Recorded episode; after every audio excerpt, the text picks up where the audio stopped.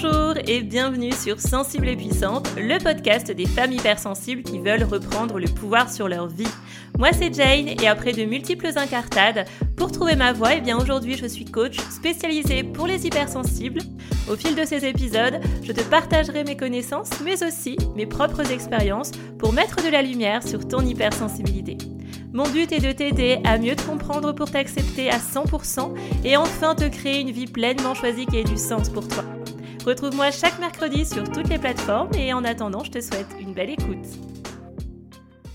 Il est 15h02 et je t'enregistre cet épisode avec un magnifique ciel bleu et je suis joie cette semaine de te parler des troubles liés à l'hypersensibilité. Donc on va parler stress, anxiété, on va parler troubles hormonaux, troubles nerveux, troubles digestifs parce que si tu écoutes ce podcast depuis ses débuts, euh, tu le sais, je suis facilement en réaction quand on parle d'hypersensibilité parce qu'on en fait toujours des raccourcis pas possibles et on ne te dit pas la vérité cachée derrière l'hypersensibilité. Sache que l'hypersensibilité a un impact sur toutes les sphères de ta vie, mais vraiment ta sphère physique, ta sphère psychique, ta sphère émotionnelle et j'irais même jusqu'à dire ta sphère relationnelle. L'impact en fait de l'hypersensibilité, je trouve, est bien amoindri euh, la plupart du temps, que ce soit dans les livres ou sur les réseaux sociaux. Hein. on va te parler de être hypersensible, c'est euh, euh, avoir du mal à supporter la lumière très blanche, très frontale, les bruits de foule, les bruits de bouche. c'est par exemple réfléchir trop Bon, ah, voilà, ok. Est-ce que ça impacte toute ta vie, ça? Tu vois? Vraiment, ça, c'est un truc qui me fait toujours réagir. C'est pour ça que je voulais te faire cet épisode cette semaine. Cet épisode, il est là, non pas pour te faire peur, mais il est là surtout pour te prévenir, pour te prémunir. Parce que ça va faire 4 ans que j'accompagne exclusivement des hypersensibles depuis l'installation de mon cabinet de naturopathie en 2020. Depuis, l'activité a bien évolué avec la numérologie, les fleurs de bac, le coaching. Mais en tout cas, j'ai vu beaucoup de choses et j'ai pu observer beaucoup de choses et jusqu'où pouvait te mener en fait ton hypersensibilité. Et cet épisode, il est surtout là pour t'avertir en fait parce que je trouve que de parler que de l'hypersensibilité sous le versant de la kinesthésie, du bruit, etc., euh, d'une certaine sensibilité artistique aux belles choses, ok, c'est ça aussi l'hypersensibilité.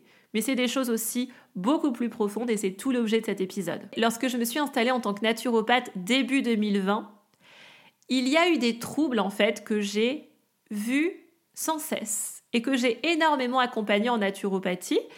Sans grand hasard de la vie, j'ai attiré mais quasiment exclusivement qu'une clientèle de femmes hypersensibles et j'ai pu en fait observer à la fois, je dirais, sur le terrain, en cabinet, avec mes consultations, mais j'ai aussi pu vérifier ça par des études scientifiques. Euh, je te rappelle que j'ai écrit un mémoire complet sur le sujet de l'accompagnement de l'hypersensibilité et notamment des enfants grâce à la naturopathie. Donc c'est la même chose, hein, un peu de choses près pour les adultes. C'est juste que quand tu fais ça dès l'enfance, bah, ça te fait des adultes tout de suite beaucoup plus épanouis. Et c'est des choses qui ont pu se vérifier aussi euh, par les études neuroscientifiques. Je préfère le préciser parce que j'ai pas envie que tu te dises que ça sort de nulle part et que euh, je te balance ça sans, euh, comment je vais dire, sans densité d'informations, sans, réelle euh, source fiable. Pour moi, la source, elle est toujours essentielle. Donc, dans ces troubles, j'ai rencontré notamment les troubles digestifs, des dépressions, des migraines chroniques, des prises de poids qui étaient souvent reliées à une alimentation émotionnelle, des burn-out, des cycles menstruels qui étaient irréguliers, douloureux, voire de l'endométriose. Et je pourrais même te rajouter des troubles aussi reliés à la thyroïde. On venait me voir bien souvent parce que la personne, en fait, elle était un petit peu en errance, elle avait vu des spécialistes, elle avait fait euh, notamment, je te prends l'exemple des troubles digestifs, ça c'est quelque chose que j'entendais très très très fréquemment. C'est aussi ça d'ailleurs qui a fait qu'à un moment j'ai arrêté la naturopathie. C'est que bien souvent, moi j'étais un petit peu la dernière roue du carrosse. Alors moi en plus j'étais en 2020, je venais de m'installer en tant que naturopathe, donc j'avais pas le recul nécessaire, j'avais pas toute l'expérience que j'ai aujourd'hui aussi en tant que naturopathe, où pendant 4 ans, il y a eu d'autres consultations, il y a eu d'autres personnes que j'ai pu accompagner, puis j'ai continué aussi à me former. Non, là, je venais de m'installer. Donc j'avais mon syndrome de l'imposteur, j'étais pas sûre de moi, j'étais pas sûre des résultats. Je sortais d'une formation certifiante qui était quand même très euh, très dense, très complète, hein, vraiment avec le recul, je me rends bien compte à quel point cette formation, elle était, euh, elle était vraiment de top, top qualité. Mais malgré tout, je n'étais pas très sûre de moi les premières consultations. Et en fait, ce qui se passait constamment, notamment pour les troubles digestifs, j'avais des personnes qui me sortaient des autodiagnostics, euh, parce qu'en fait, elles pensaient qu'elles avaient peut-être une candidose, euh, peut-être que j'ai une maladie de Crohn, mon médecin ne trouve pas, on fait des analyses sanguines, on voit pas d'où ça vient. Euh, j'ai pris rendez-vous chez un gastro-entérologue, il a rien trouvé. On fait des investigations au niveau intestinal, on ne trouve rien.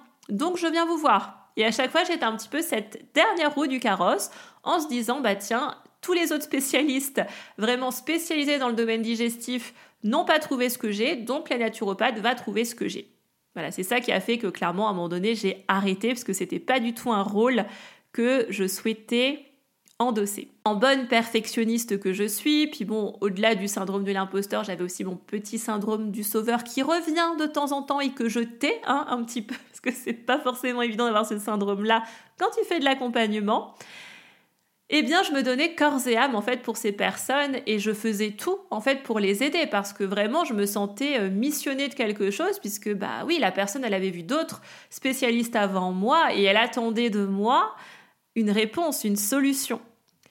Et en fait, ce qui se passait, c'est qu'au bout de souvent trois, voire aller max quatre consultations, le trouble qui persistait depuis X années disparaissait. Et à chaque fois, moi, j'étais, pardonne-moi l'expression, j'étais un peu sur le cul, hein clairement. Et en fait, le point commun qu'il y a eu avec toutes ces personnes que j'ai pu accompagner, notamment pour des troubles digestifs, clairement, ça a été quelques ajustements alimentaires, mais vraiment presque minimes. Et ça a été très, très, très souvent, bien souvent, ce qui a le plus changé la donne, c'était le travail qu'on faisait sur leur sensibilité, sur leurs émotions et vraiment sur leur hypersensibilité. C'était juste incroyable. Je me rappelle notamment d'une cliente que j'avais eue qui était étudiante aussi en naturo. Elle, elle avait une alimentation, franchement, ça allait, c'était pas trop déconnant. On a fait deux, trois ajustements euh, vite fait parce qu'elle avait surtout une, euh, une addiction au sucre qui faisait que ça lui créait une fatigue chronique. C'était de l'alimentation émotionnelle. Et ce qu'elle a retenu le plus de notre travail ensemble en naturopathie, ça a été le fait de pouvoir verbaliser ses émotions et en fait d'avoir l'autorisation de vivre ses émotions et bah, du jour au lendemain, n'a plus de troubles digestifs. Et en fait, ce qu'il faut bien comprendre là-dedans, c'est que ce qui était euh, déréglé quelque part chez cette personne, c'était pas le système digestif, c'était juste que cette personne, elle était hypersensible et qu'elle ne l'avait jamais exploré. Donc ça, c'est un des exemples. La dépression, typiquement, comme le burn-out, malheureusement, ça pour le coup, c'est des pathologies que j'observe beaucoup, beaucoup, beaucoup chez des hypersensibles, mais parce qu'en fait, tout simplement, c'est un lien direct avec les intestins et ton microbiote. Et en fait, moi, ce que j'ai pu mettre en lumière chez les hypersensibles, c'est trois grands types de dérèglements qui sont vraiment reliés à ça, à l'hypersensibilité. Dérèglement hormonal, digestif et nerveux. Dérèglement nerveux. Si tu as vécu malheureusement dans ton parcours un burn-out ou une dépression, tu vois bien l'état de ton système nerveux à ce moment-là. Après, faut vraiment prendre des pincettes. Hein. Dans tout ce que je te raconte dans cet épisode, j'essaye euh, de te véhiculer au maximum moi ce que j'ai pu observer, ce que j'ai pu accompagner, ce que j'ai pu voir en cabinet euh, relié à l'hypersensibilité. Ça ne veut pas dire que si tu es euh, en dépression, tu es forcément hypersensible. Si tu as fait un burn-out, c'est parce que tu es hypersensible. Ce n'est pas ce que je dis. Hein. J'ai vraiment pas envie que ce soit, euh, je dirais, déformé mes propos. Mais c'est plutôt dans le sens si tu es hypersensible et que tu continues à calfeutrer ta sensibilité, à camoufler tes ressentis et à ne pas aller travailler sur ton hypersensibilité plutôt, ça pourrait aller jusqu'à un burn-out et ça pourrait aller jusqu'à une dépression. Parce que dans les deux cas, Le grand problème, c'est que tu ne satisfais pas tes besoins, tu ne réponds pas à tes besoins et tu ne verbalises pas tes émotions. Pourquoi le système nerveux est déréglé chez l'hypersensible de, manière euh, générale? Donc ça, c'est chez tous les hypersensibles. Il y a une... Euh, alors une carence nerveuse, c'est pas le bon terme, mais en tout cas, il y a une faiblesse à ce niveau-là. C'est parce qu'en fait, il y a des études clairement qui ont montré une carence en sérotonine, carence en magnésium et un excès de cortisol. Ça, c'est des études qui l'ont prouvé. Et ça, c'est des choses sur lesquelles il faut être très vigilant. Clairement, un burn-out, c'est quoi? C'est quand tu n'as plus de cortisol. Tu n'as plus de cortisol, tu n'as plus de magnésium. Et quand tu es en dépression, tu n'as plus de sérotonine. Notamment les antidépresseurs, c'est des médicaments qui contiennent de la sérotonine. Parce que la sérotonine, c'est l'hormone du bien-être, c'est l'hormone du bonheur. C'est vraiment un élément que tu as en toi qui te permet d'être bien dans la vie, qui te permet d'avoir un sommeil réparateur, de pouvoir euh, détendre le système nerveux. Et c'est en ça que la plupart du temps, les gens qui font des dépressions, ils ne dorment plus. Ils n'ont plus de sommeil, ils n'arrivent pas à se détendre parce que bah, cette carence en sérotonine crée une tension nerveuse qu'il est très difficile de vivre. Donc ce dérèglement nerveux chez l'hypersensible, ça crée des troubles du sommeil, le, cycle, circadien pardon, est totalement déréglé, ça crée des insomnies, ça crée de l'anxiété, du stress et des ruminations mentales. Tout ça, c'est aussi physiologique. Pourquoi un hypersensible y pense trop? Pourquoi un hypersensible, il a une pensée en arborescence? Pourquoi un hypersensible, il réfléchit tout le temps à plein de choses en même temps? Et pourquoi il saute d'une idée à une autre? Ça se voit au niveau cérébral, parce que le système cérébral n'est pas le même chez l'hypersensible. Et vu qu'il n'est pas le même, les besoins ne sont pas les mêmes. Pourquoi les hypersensibles, suite à une émotion forte, peuvent avoir des difficultés à digérer? Par exemple, quand ils vont anticiper un stress, je ne sais pas, type un entretien d'embauche ou passer le permis de conduire, je te donne des exemples comme ça, pourquoi ils ont euh, le ventre noué, la gorge serrée? Pourquoi ça peut même aller jusqu'à des intolérances alimentaires? Et pourquoi il y a aussi cette hypersensibilité à des excitants comme le café, les sodas. Euh, ça peut être aussi une hypersensibilité même médicamenteuse. Ça, c'est des choses que je remarque souvent. Moi, je le remarquais par exemple en phytologie, quand je conseillais des plantes pour des cures, etc. Je faisais très attention au dosage avec les personnes que j'accompagnais parce que le dosage, je dirais lambda pour la plupart des gens, c'était déjà trop pour un hypersensible. Bah oui, parce que en fait, euh, ton système est sensible à tout. Et c'est ça qu'il faut entendre dans le mot hypersensible. Tu es beaucoup plus sensible que les autres. Bah, ça veut dire que tu es aussi plus sensible à des substances comme les médicaments, comme la caféine. Après, en tant que euh, accro à la caféine, si à un moment donné la caféine n'a plus d'effet sur toi et que tu en es à 10 cafés par jour, c'est qu'en fait, là, euh, tu es surrénal, ton système rénal, il est ras des chaussettes et qu'en fait, la caféine ne te fait plus d'effet, c'est qu'en fait, là, tu es accro. Quand la caféine ne te fait plus d'effet, c'est qu'il y a un problème quelque part. Et quand tu arrives comme moi à arrêter le café sur des périodes et à diminuer drastiquement ta consommation de caféine, bah là clairement moi je te dirais je bois deux cafés par jour, je ne dors plus. Je le vois.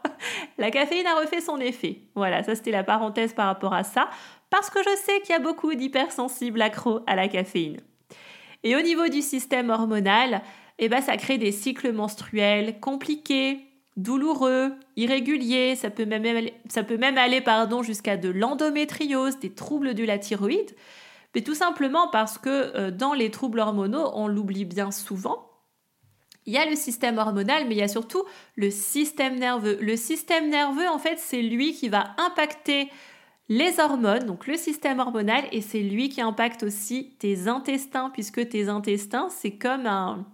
C'est comme un grand tuyau, si tu veux, et ce tuyau, il est au milieu d'un gros paquet euh, de fibres nerveuses, si tu veux. Donc tu comprends que quand tu es énervé, tu es en colère, tu as une émotion forte, etc., tes intestins, ils sont tout noués de partout, en fait, et tu as du mal à digérer. Ou peut-être même t'as pas envie de manger. Ou alors si tu as envie de manger des trucs qui, qui sont pas bons pour toi, qui sont pas bien parce que tu es en colère et que voilà. Ça, c'est de l'alimentation émotionnelle aussi. Ça, c'est des choses que j'ai pu vraiment observer chez les hypersensibles et vraiment, je voulais te faire cet épisode pour te prévenir par rapport à ça, bah parce que ça peut aller jusqu'à des burn-out. Parce que le burn-out, c'est quoi? C'est en fait tout est ras des chaussettes. Le cortisol, on en a besoin. Le cortisol, c'est l'hormone qui fait que le matin, tu sors du lit, tu te réveilles, tu es au taquet, tu vas au boulot, ta journée se passe, etc. C'est ça le cortisol. Le cortisol, c'est ce qui te permet aussi de faire face au stress. Euh, par exemple, une voiture qui déboule de nulle part, ah, tout de suite, bah, c'est le cortisol qui fait que ça va mobiliser, euh, je dirais, de l'énergie au niveau des muscles pour euh, courir un petit peu plus vite, pour pas te prendre la voiture en pleine face, par exemple. C'est le cortisol qui te permet de courir après ton bus parce que tu vas peut-être le louper, parce que tu es en retard. On en a besoin du cortisol. Le stress, je sais qu'aujourd'hui c'est un mot on en entend partout parler constamment, on te parle de gestion du stress, de diminuer son stress, etc. Mais faut pas non plus tout mélanger. Le stress, on en a besoin. Le corps, de, manière générale, il vit un stress permanent physiologique. Et on a besoin de ce stress-là pour avancer, pour être combatif, pour, euh, voilà, pour développer des projets, pour rattraper ton bus, comme je te le disais, etc. Ça, c'est un stress qui est euh, mobilisateur, je dirais. Le seul problème chez les hypersensibles, c'est que ce cortisol, donc cette hormone qui te permet de faire face au stress quelque part, elle est beaucoup trop haute. Donc il y a plein de choses que tu fais peut-être dans la vie aujourd'hui, dans des petits gestes du quotidien, comme typiquement je prenais l'exemple de la caféine comme le café. Bah, le café, c'est apporter du stress à ton organisme, par exemple. Alors pareil, il faut mesurer ce que je t'ai dit. Euh, je te parle pas de un ou deux cafés dans la journée, je te parle de quelqu'un qui boit des cafetières entières tous les jours constamment. C'est du stress que tu envoies à ton organisme inutile et quand je te dis que c'est du stress, c'est dans le sens où en fait la caféine, qu'est-ce qu'elle fait? Bah, Elle va sécréter, elle va te permettre de sécréter du cortisol en fait. C'est pour ça qu'après un café, souvent tu es en forme, tu as de l'énergie, mais c'est de l'énergie qui après diminue et souvent tu es bien plus fatigué après. Parce que si déjà ce, taux de cortisol n'est pas optimum chez toi, bah, ça aura des, néfastes, des effets néfastes sur le long terme. Voilà. Donc il faut vraiment comprendre qu'il y a un lien qui, a, qui existe en tout cas entre ton cerveau et tes intestins. Et ce lien, c'est quoi? C'est le nerf vague. Le nerf vague, c'est une autoroute à double sens qui traverse ton cerveau, tes intestins.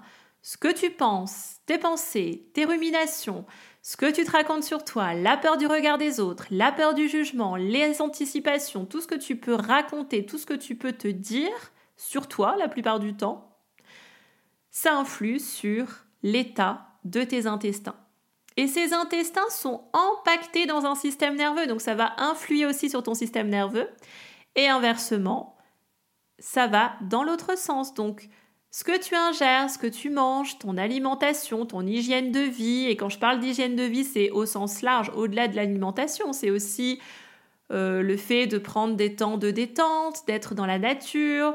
Il y a des musiques aussi, il y a certaines ondes au niveau de la musique qui vont favoriser un petit peu plus la sérotonine euh, par rapport, je sais pas, entre les ondes alpha, bêta, etc.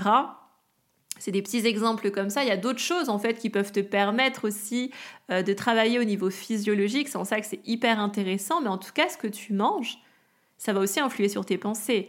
Euh, moi, je te donne un exemple très concret. Euh, moi, littéralement, si je mange, bon, appeler un chat à chat, de la merde pendant plusieurs jours d'affilée, c'est-à-dire alimentation industrielle, des trucs tout préparés avec plein d'additifs et compagnie, et je me bourre de café pendant trois jours je te raconte pas le moral dans lequel mon mari va me retrouver le soir. Hein. Je vais être ras, ras, ras des chaussettes, ras des pâquerettes, quoi. Là, j'ai le moral à zéro. Et dès lors que je prends un peu plus soin de moi, euh, je fais attention même, tu vois, au niveau cosmétique, parce que tu as aussi les perturbateurs endocriniens. Franchement, cet épisode, il pourrait durer des plombes. Hein. Je vais m'arrêter bientôt, parce que sinon, on n'est pas rendu. Mais vraiment, Dès lors que je fais un peu plus attention, je reprends une hygiène de vie un petit peu plus saine, un petit peu plus équilibrée par rapport à mon profil, par rapport à mes besoins, eh ben je vais beaucoup mieux. C'est normal en fait. Donc, faut pas ensuite rentrer dans une alimentation hyper drastique, hyper saine et euh, rentrer dans l'orthorexie comme on peut le voir parfois. C'est un équilibre. Et c'est ça qui est génial dans la naturopathie, c'est que c'est juste un état d'équilibre entre les choses. Voilà, donc j'espère qu'avec cet épisode, tu verras un petit peu plus clair, que tu comprendras aussi l'impact de ton alimentation, de ton hygiène de vie et de tes pensées sur ton stress, sur ton anxiété et de manière générale à quel point l'hypersensibilité peut impacter toutes les sphères de ta vie. Et en fait, si je t'ai enregistré cet épisode, c'est parce que cette semaine, j'ai partagé un sondage sur Instagram, notamment sur euh, comment sortir de l'épuisement, et je proposais différentes pistes de réflexion aux personnes qui me suivent. J'ai été extrêmement étonnée, je vais pas te mentir, puisque dans ce sondage, en gros, je faisais quatre propositions sur, à votre avis, comment sortir de l'épuisement. Donc je parlais de manière large, épuisement psychique, physique, émotionnel. Et dans ces propositions, la première, ça devait être par mon mental, par mes pensées. Deuxième proposition, mes relations. Troisième proposition, l'alimentation. Et quatrième proposition, par l'écoute de mes besoins. Et franchement, il y a, eu beaucoup de votes, hein, il y a eu beaucoup de personnes qui ont participé à ce sondage, et personne n'a répondu par l'alimentation. La première chose qui est venue, ça a été l'écoute de mes besoins. Sauf que dans tes besoins, bah, il y a des besoins nutritifs, il y a des besoins physiologiques. Euh, je veux dire, tu as besoin de boire, tu as besoin de manger, tu as besoin d'un certain ratio de protéines dans ta journée, tu as besoin d'un certain ratio de glucides dans ta journée, euh, tu as besoin d'acides gras, tu as besoin d'oméga 3, tu as besoin de vitamines, de minéraux, de neuromédiateurs, etc. Ça, c'est des besoins physiologiques. Et c'est assez incroyable de voir que dans l'inconscient collectif, ce qui revient tout de suite, c'est écouter mes besoins mais dans écouter mes besoins, on pense pas du tout à la nutrition. Et c'est vrai que moi en ce moment, je parle beaucoup sur Instagram de psychonutrition et je t'en parlerai beaucoup plus. Parce qu'en fait, c'est comme ça aussi que j'accompagne mes clientes et en fait, j'en parle jamais. Donc, c'est aussi l'occasion de t'en parler dans le podcast. Mais tu peux vraiment influer sur tes pensées par la nutrition. Ça, c'est la psychonutrition, par exemple. il y a de plus en plus d'études qui le prouvent, qui montrent réellement les vertus d'une alimentation et d'un régime euh, méditerranéen, par exemple, qui a été très très très en vogue, mise à la mode, mais tout simplement parce qu'il y a des études scientifiques qui prouvent son efficacité, par exemple, sur certaines maladies mentales. Il y a des psychologues, des psychiatres aujourd'hui qui utilisent l'alimentation dans le cadre de leur protocole pour des gens qui sont par exemple en dépression. Euh, là, il y a des études actuelles par exemple sur la schizophrénie. Euh, il y a très longtemps, il y a eu des études sur euh, les bénéfices de l'alimentation, sur l'autisme chez les enfants. Donc vraiment, il y a de quoi faire. Donc l'hypersensibilité, on n'est pas dans une pathologie, hein, je le répète à nouveau, j'ai pas envie euh, que tu fasses un amalgame, que tu mélanges les choses, parce que là je te parle de schizophrénie, d'autisme, etc. Hein, c'est pas le but de cet épisode, mais vraiment, si aujourd'hui tu es épuisé psychiquement, émotionnellement, mentalement, t'en peux plus, euh, tu es fatigué, tu as des difficultés dans tes relations, dans ton rapport aux autres, etc. Il y a des choses que tu peux faire avec l'alimentation et l'hygiène de vie et c'est aussi comme ça que tu réponds à tes besoins. Alors après, c'est sûr qu'il n'y a pas que ça, il y a d'autres choses, mais voilà, chaque épisode de ce podcast, il est quand même sur une thématique précise. En tout cas, si tu souhaites aller plus loin, si ce sujet t'a vraiment intéressé, intrigué, eh bien, tu n'as qu'une seule chose à faire. Je t'invite tout simplement à t'inscrire à ma prochaine masterclass gratuite que je vais animer jeudi 29 février à 20h. Il y aura un replay si tu n'es pas disponible à cette date, mais il y aura aussi une très belle surprise si tu es en direct avec nous. Et profites-en parce que c'est vrai que les masterclass, j'en anime pas euh, tout le temps, constamment, donc c'est assez rare. Donc profite de l'occasion, c'est gratuit, c'est offert et on va parler justement de ce lien entre tes pensées et ton système digestif. On va parler physiologie de l'hypersensible, on va parler des types d'hypersensibles et surtout, on va aller comprendre comment tu peux répondre à tes besoins en tant que personne hypersensible. Donc, terminé, je t'invite tout simplement à aller dans les notes à t'inscrire et j'espère te retrouver très prochainement dans cette masterclass et prochainement dans le podcast. Merci d'avoir écouté cet épisode jusqu'à la fin. Si tu l'as apprécié, je t'invite à le partager tout autour de toi, à t'y abonner et pourquoi pas me laisser un avis 5 étoiles sur ta plateforme d'écoute préférée. Et moi je te dis à très vite pour un nouvel épisode sur Sensible et Puissante.